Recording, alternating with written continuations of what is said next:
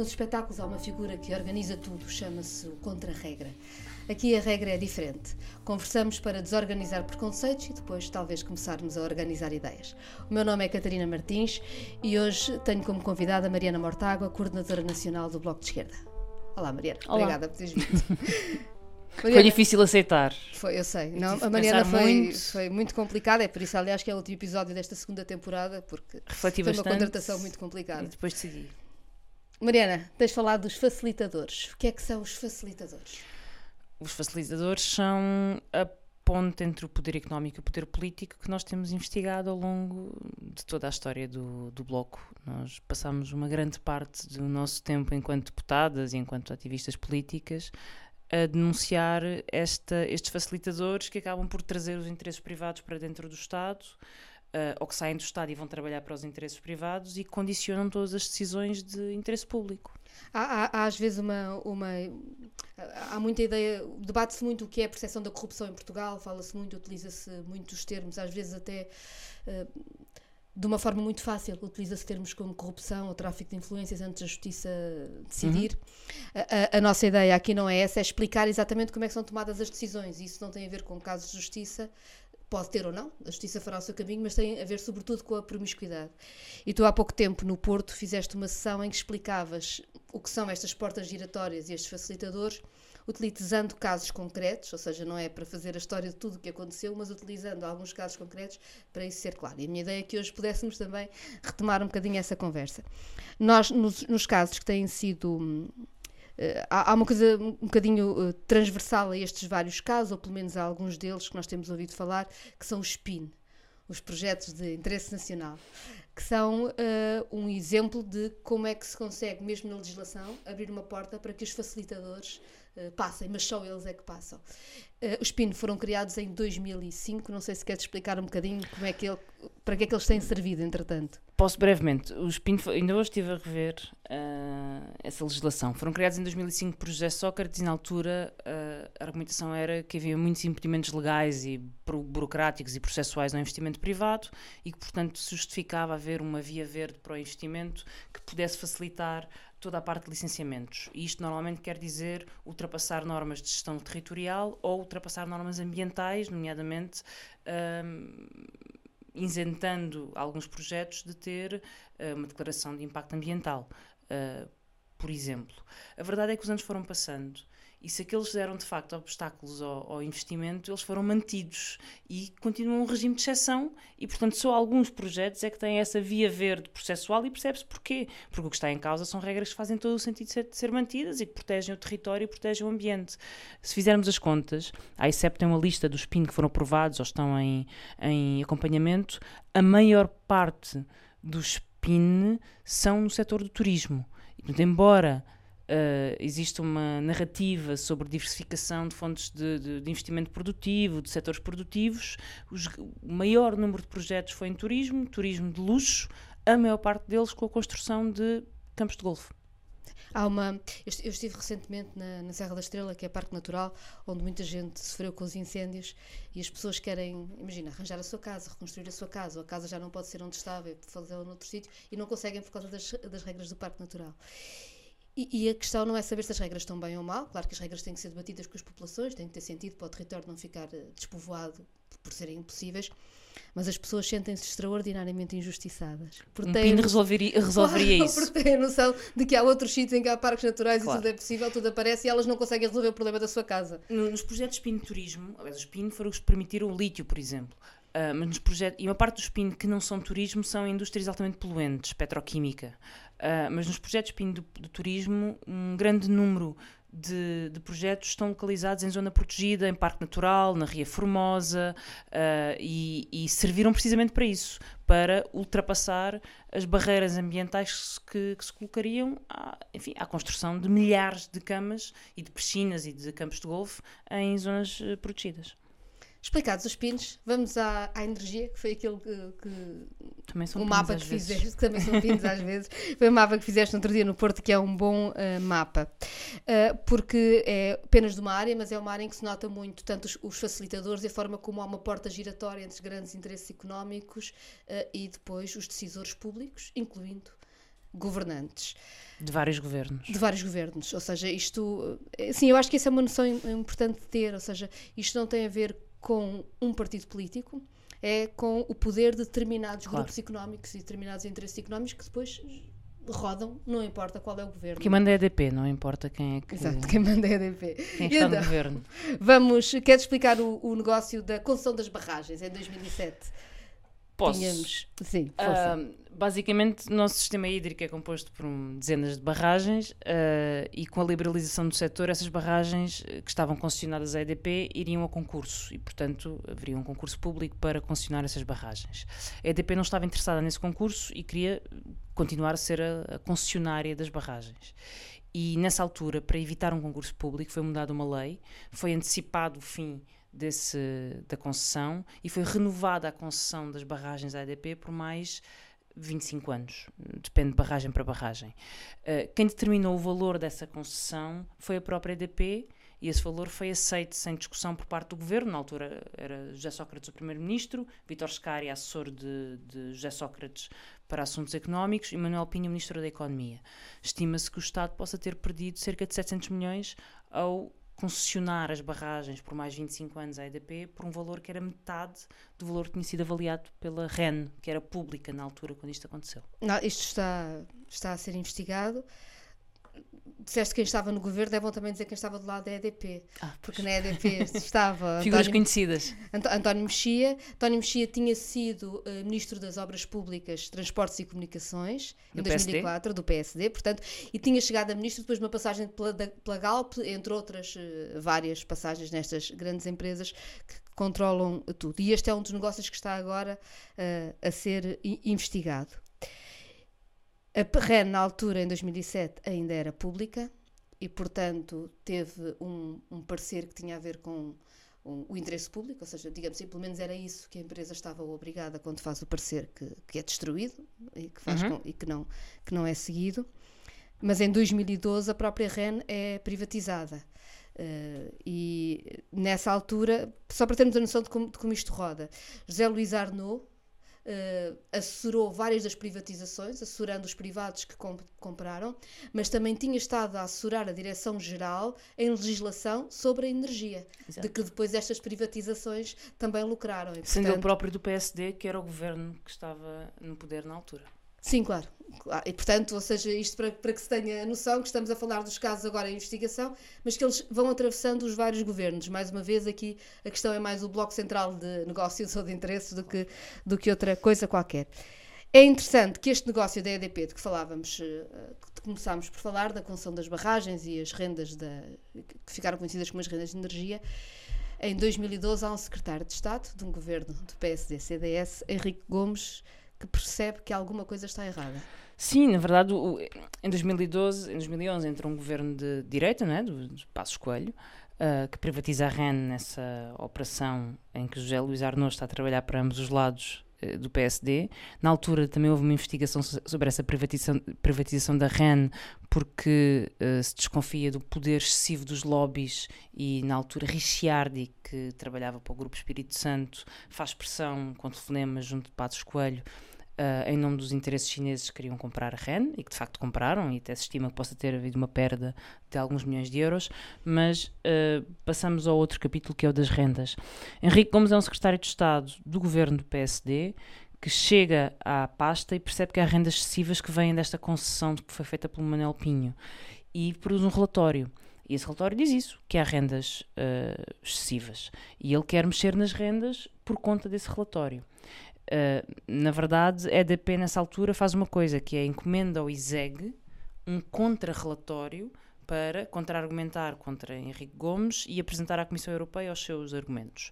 Quem faz o relatório da EDP é Vitor Scária, que uh, aparece como economista a trabalhar através do ISEG.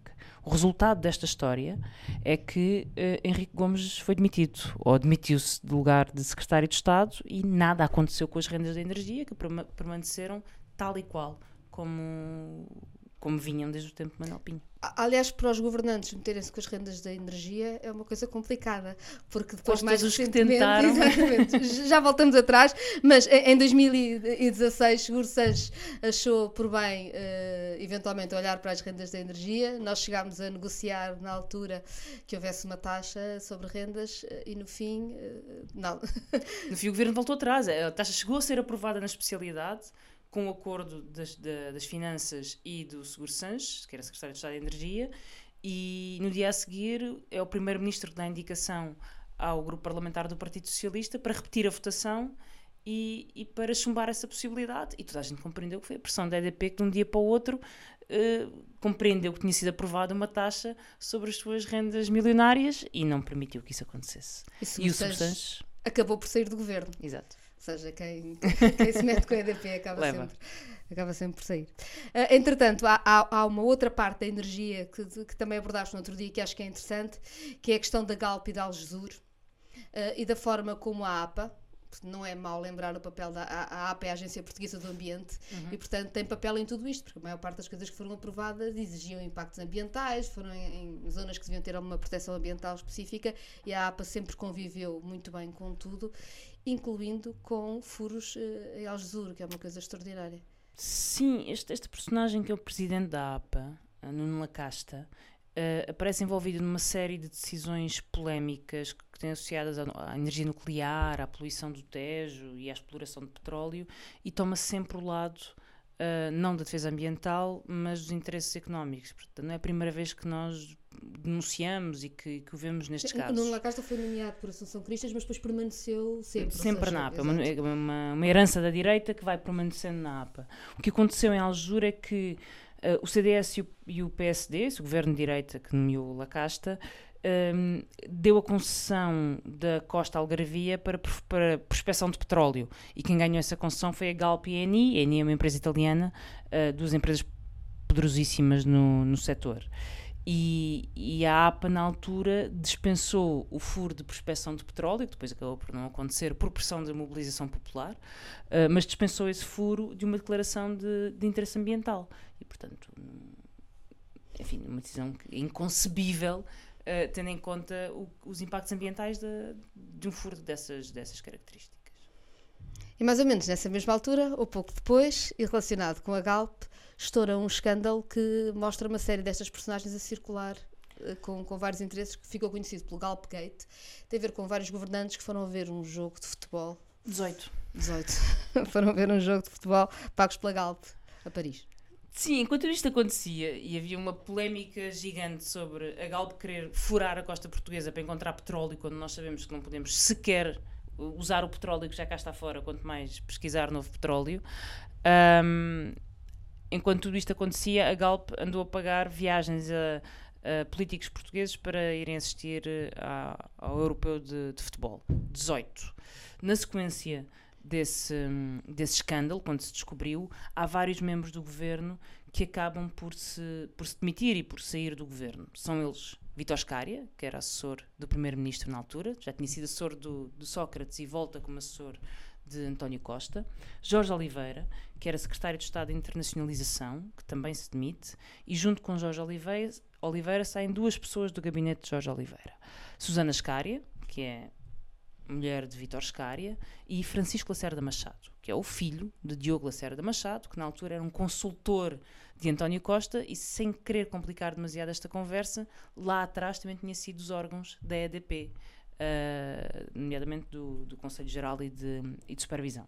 Enfim, recentrando, Vítor Scária, Jorge Oliveira saem do seu- dos seus lugares do governo por causa do Galpgate, ambos encontram novos empregos. Vítor Scária vai para a Martifer, e eu depois quero dizer duas coisas sobre a Martifer muito rápidas. Já vamos à Martim Ferreira. Mas uh, Vitor Scária vai para, para, para a Martifer e Jorge Oliveira uh, vai para a Luz ao Recursos como consultor. A Luz ao Recursos é a empresa que fica com a concessão do lítio em Montalegre. Temos, portanto, estas figuras todas do governo que saem no momento em que há o escândalo com a Galp e que vão acabar a trabalhar em vários dos interesses Económicos, mais ou menos das mesmas das áreas, mesmas áreas e os onde mesmos... tinham estado no governo. E, portanto, há uma coisa que eu acho também muito interessante, que é o facto desta gente perceber de tudo.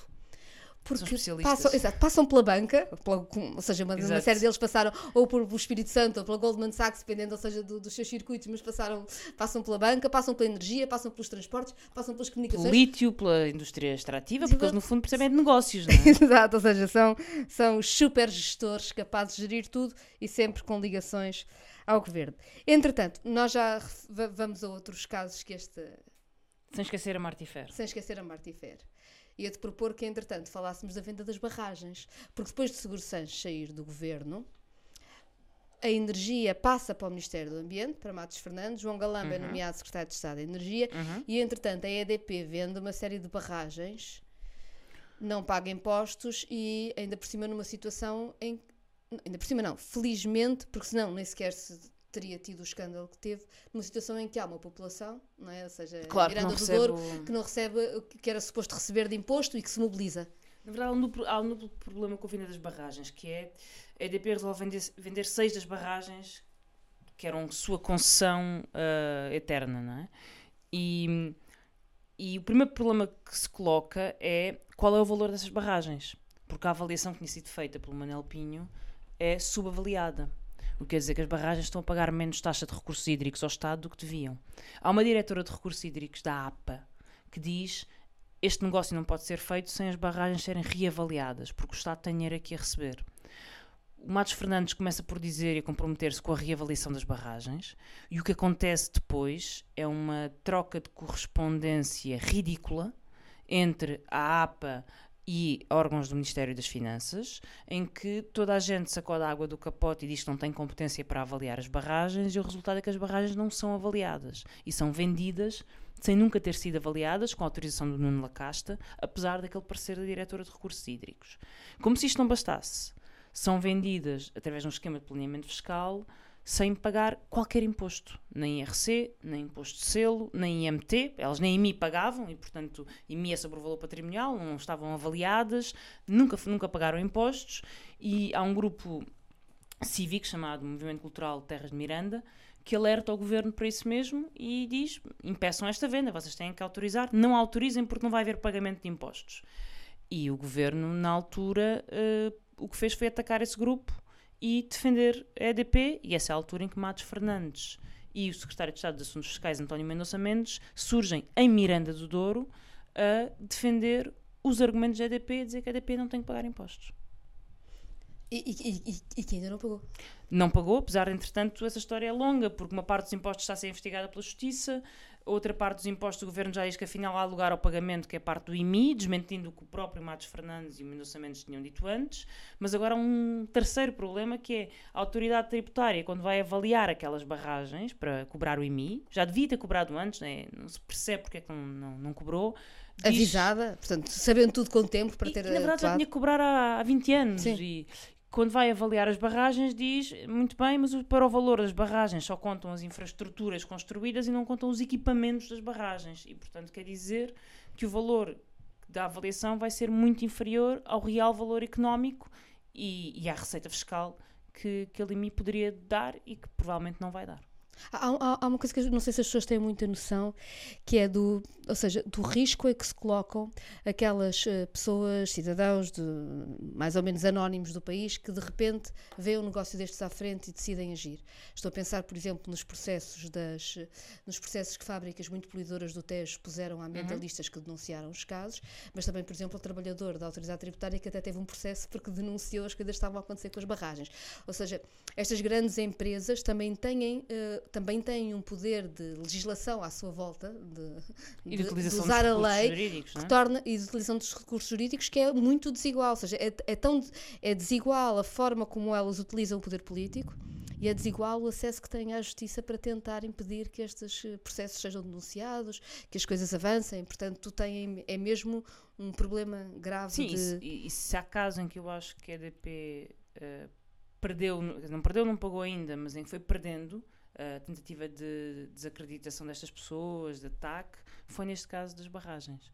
Porque a facto é que se conseguiu uh, ganhar a opinião pública para isto. Eu lembro na altura, quando começámos a denunciar, a EDP pôs os melhores, Lobo Xavier, a defender a EDP para explicar, não, não, que o negócio não tinha que pagar impostos. E hoje há um consenso, enfim, técnico e político, que houve ali um abuso fiscal que tem que ser corrigido. Claro.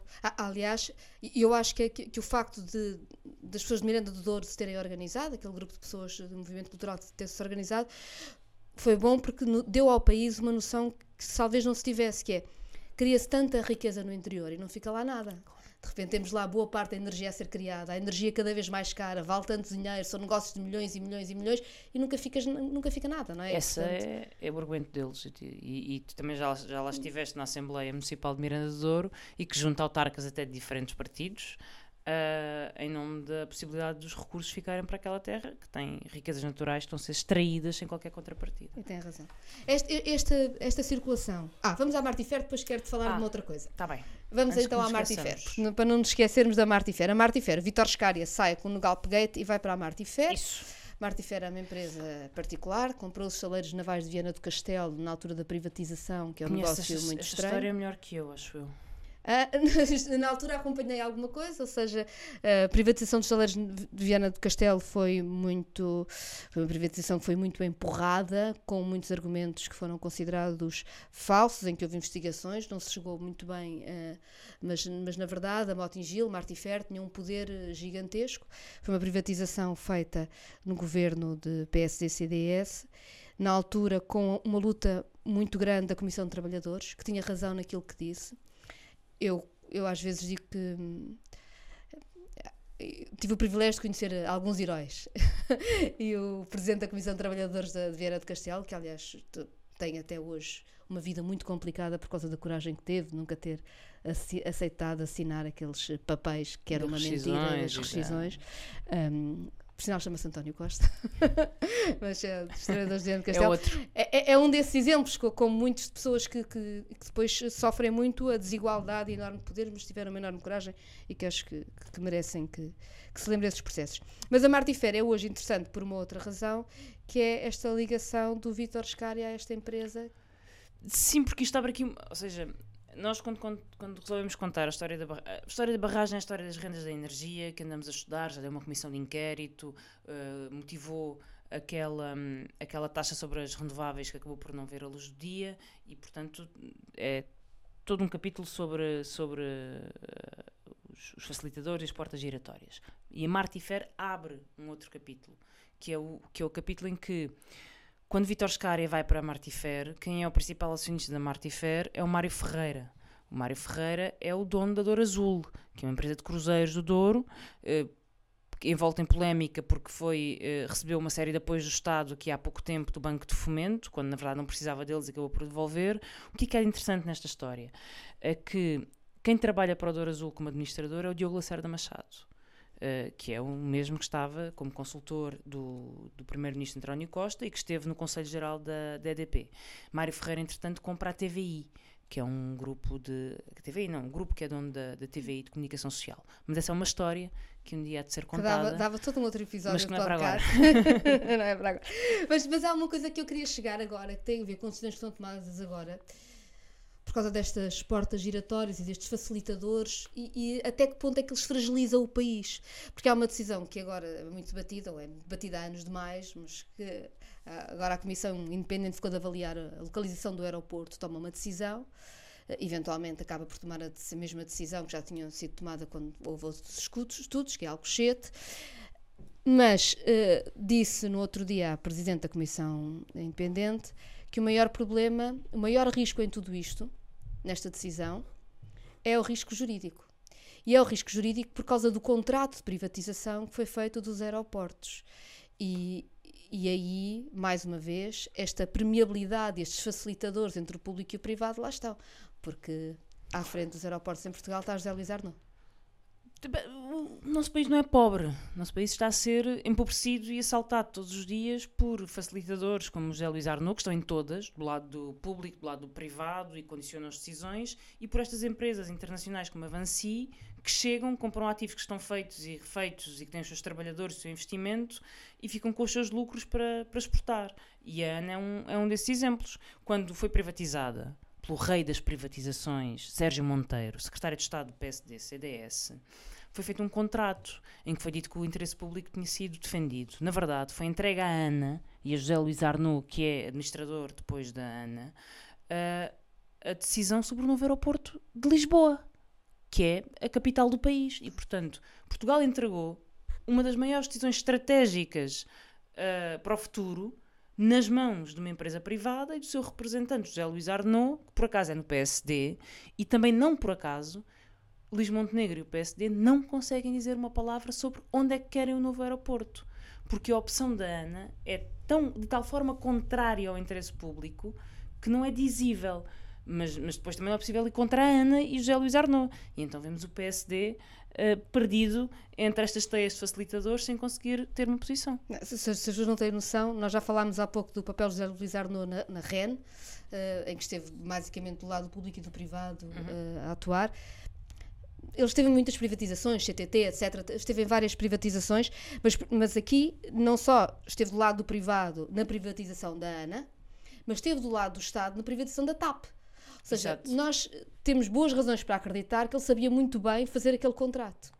E que fez o contrato com conhecimento. Não é incompetência. Não há nenhuma incompetência. Não é incompetência. Nós, pusemos na, nós, nós pusemos todo o conhecimento e toda a capacidade de proteger o interesse privado, desprotegendo completamente claro. a capacidade do Estado de se proteger em todos estes negócios. Porque enquanto isto vai acontecendo, também é bom dizer, pode parecer lateral, mas não é. O próprio Estado ia ficando mais desprotegido, porque havia funcionários públicos a mais, porque se paga pouco, e portanto, mesmo as equipas jurídicas, etc., do Estado, o Estado não tem, o Estado não tem uh, munição à altura destes interesses claro. privados e daquilo que contrata. Sim, por isso é que na, quem quer um Estado fraco ou seja, quando dizem que o Estado é grande demais e que é um Estado fraco, um Estado fraco é um Estado sempre muito permeável a perder dinheiro, às negociatas, aos facilitadores e até depois a fenómenos mais graves como a corrupção ou o tráfico de influências. Porque um Estado fraco é um Estado que não tem uma equipa jurídica para fazer um contrato. E a ANA nunca devia ter sido privatizada, ponto. Mas a ser, como não tem uma equipa jurídica para fazer um contrato, tem que contratar o facilitador. E os facilitadores são os agentes do, do Estado fraco. E que não serve ao interesse público. Achas que, achas que o facto de se fazer, nós, nós fizeste várias comissões de inquérito, nós propusemos várias, ou seja, não só da banca, mas também das rendas de energia, fizemos trabalho das PPPs, fizemos trabalho, sei lá, eh, bem, eh, perdemos a conta. Sim, ainda antes, ainda antes de nós chegarmos ao Parlamento, o trabalho do João Semedo do BPN, o, o trabalho que foi feito, por exemplo, com os contratos militares que eram feitos, etc. Uh, levantaram montes de informação que foi relativamente pouco tratada. Há pouca gente interessada em, em fazer alguma coisa com esta informação. Eu acho que as pessoas. É difícil colar as pontas de toda esta informação. O que eu acho. Um, enfim, é uma parte que a curiosidade pessoal, quase obsessão pessoal, quer é, é juntar o que há em comum nestas, nestas, nestas histórias. Uh, e, por exemplo, não é infrequente que algumas personagens apareçam em várias comissões de inquérito pelo papel que têm, ou como facilitadores, ou como centros nevrálgicos de poder. Isso aconteceu muito no caso do Espírito Santo, do Ricardo Salgado. Acontece, por exemplo, no caso da ESCOM e do Helder Bataglia, que tanto está na compra dos submarinos que envolveu na altura Paulo Portas e o governo de Drão Barroso, como depois aparece no caso ESCOM barra BESA da, do Grupo Espírito Santo e da queda do Grupo Espírito Santo e volta a aparecer na Caixa Geral de Depósitos um, por causa do negócio de, de Valdo Lobo. Na altura, há um facilitador chamado Francisco da Cruz Martins, que é o facilitador que é posto como administrador de Valdo Lobo, ao lado de uma pessoa chamada Ana Bruno, que é uma advogada de offshores e negócios, representante de Álvaro Sobrinho. Uh, é que isto não para, pronto, peço desculpa. Uh, representante de Álvaro Sobrinho, que já foi presidente do BES em Portugal e que está envolvida num caso de lavagem de dinheiro chamado Caso Monte Branco. Uh, e então, Francisco, este Francisco Cruz Martins e Ana Bruno são os representantes do Bataglia em Valdo Lobo. Este Francisco Cruz Martins foi acusado de fraude várias vezes, entre elas porque andou a negociar ações do Banif com o Estado angolano. E depois nunca fez o um negócio, acabou por vender por outro país outras pessoas, o Estado angolano processou. Portanto, é um facilitador. Aliás, teve uma história um bocado trágica, foi raptado, espancado, porque não, não pagou o dinheiro do negócio a que se propôs fazer como facilitador de imóveis do empresário. Este Francisco Cruz Martins é o mesmo que dá declarações a um órgão de comunicação a dizer que está a angariar e estava a angariar uh, dinheiro para o Chega e para o partido de André Ventura porque queria ajudar o André a cumprir o seu, o seu projeto político. Os e é só para ver Exato. Os como a rede é grande. Aliás, a lista de financiadores eh, do Chega tem grandes grupos económicos que usufruem de todo este sistema de porta giratória. Grandes grupos económicos e grandes facilitadores também. E grandes facilitadores. Tu, tu disseste numa, numa entrevista, falaste isso mesmo e perguntaram tens exemplos e tu disseste até tenho aqui uma lista. Antes sempre com ela, uma listinha. e, e falaste dessa, de, de, de, tens a lista? Tenho, tenho. aqui. Então força, queres dizer a tua listinha? Porque eu ia te perguntar uma outra coisa a seguir, muito mais difícil. Não tenho que dizer, é só para mostrar. Está aqui o grupo Barraqueiro, o grupo Melo, Champal e Mou, Francisco Cruz Martins, de quem eu andei a falar, uh, o Salvador de Andrade, que é ligado ao GES, e o Francisco Sá Nogueira, também ligado ao GES. Eu ando, com, de facto, com a listinha no bolso. A listinha é engraçada, porque quando se perguntaram ao André Ventura sobre esta lista, que é uma lista, pronto, que é comprovada até por dados oficiais sobre, sobre os financiamentos Tribunal de Contas e... E, portanto, não, não há... Disse sim, senhora, que, que o problema não era ele ser financiado por ricos, e, portanto, aparentemente, uh, o regime, afinal, já é bom, desde que o financie. Exato. Seja, é um partido anti-sistema. Não, não, não, não discrimino se o sistema me financiar, eu adoro o sistema, eu toco a ganhar pior do sistema é que isto é o mais podre, podre que há no sistema, sistema. Claro, e que está por trás, aliás, todos os casos, depois eles gritam muito corrupção, normalmente claro. quando as pessoas já estão na lama, não é? Exato. Enquanto não estiverem na lama e estiverem a pagar, estão sempre ótimas e Exato. longe de mim investigar, quero, vão proteger todo, toda a negociata. Mas eu fiquei muito curiosa, porque pronto, de repente podia ter mudado alguma coisa que eu não sabia, quando André Ventura disse que o Bloco era financiado por grupos terroristas. E eu fiquei curiosíssima, porque eu queria saber quais eram e ninguém lhe perguntou, e portanto eu pergunto a ti. Não sei, não, não tenho conhecimento nenhum tanto quanto sei. É porque eh, os financiadores do Chega uh, não é uma coisa que a gente descobriu. Eles têm que declarar os claro. financiamentos. Estão declarados a, às entidades responsáveis pelo financiamento dos partidos. Um, e, e, e, esse trabalho de investigação pode ser feito pelo Bloco de Esquerda. E o que, e o que vai ser encontrado é nada. Uh, absolutamente nada. É tão ridícula essa afirmação que acho que qualquer dia André Ventura consegue dizer sem se rir que o Bloco é financiado por ETs e, e assim vai, porque naquele A mim choca mais é que alguém, ninguém lhe faça a pergunta, e quais? Como te perguntaram Como é que se prova? Exato, como te perguntaram onde, a ti quando tu falaste listinha. do financiamento, perguntaram, mas, mas sabe, e tu disseste aqui a lista. Mostra lá a sua listinha. Ninguém lhe pergunta. É... Muito bem, vamos falar de qualquer coisa completamente diferente? Só faz de conta que a política não interessa quem manda, meu bem. E Deus sabe que a política lhe interessa muito. O problema é que ele disfarça o seu interesse político. Ele faz em câmaras secretas. Ele faz, aí sim, em chás, em almoços. Para acabar esta nossa conversa, quem é oh. essa a nossa. Queres falar ainda de mais facilitadores? Eu tenho muitas histórias destas para contar e tenho pouco tempo para fazer. Mas pronto, tudo bem. Eu estava a seguir contigo a mesma regra que segui com toda a gente. certo. Contamos as histórias, o resto das histórias noutro, noutro momento. Exato, vamos ter mais momentos para contar mais histórias destas. Portanto, queres que eu fale sobre uma coisa que não tem nada a ver? Acho que sim, é bom. Acabámos de dizer às pessoas, todos os, todas as portas giratórias e facilitadores, de uma, uma parte delas, como isto funciona. Acreditamos que a democracia é mais do que isto e que a denúncia que serve construir soluções mais fortes, mas também podemos falar de coisas completamente diferentes, porque a vida é feita de muitas coisas, felizmente. Deixo uma sugestão, eu não sei se, na verdade, não sei quando é que este podcast vai. A gente está a gravá-lo. Olha, tenho uma coisa para vos dizer: ele não é ao vivo. Ou seja, não é em direto, é ao vivo, não é em direto. Não sei se vai antes ou depois do Natal. Acho, que vai, vai acho que vai ser entre Nós estamos a gravar mesmo pouco, poucos dias antes do Natal, é.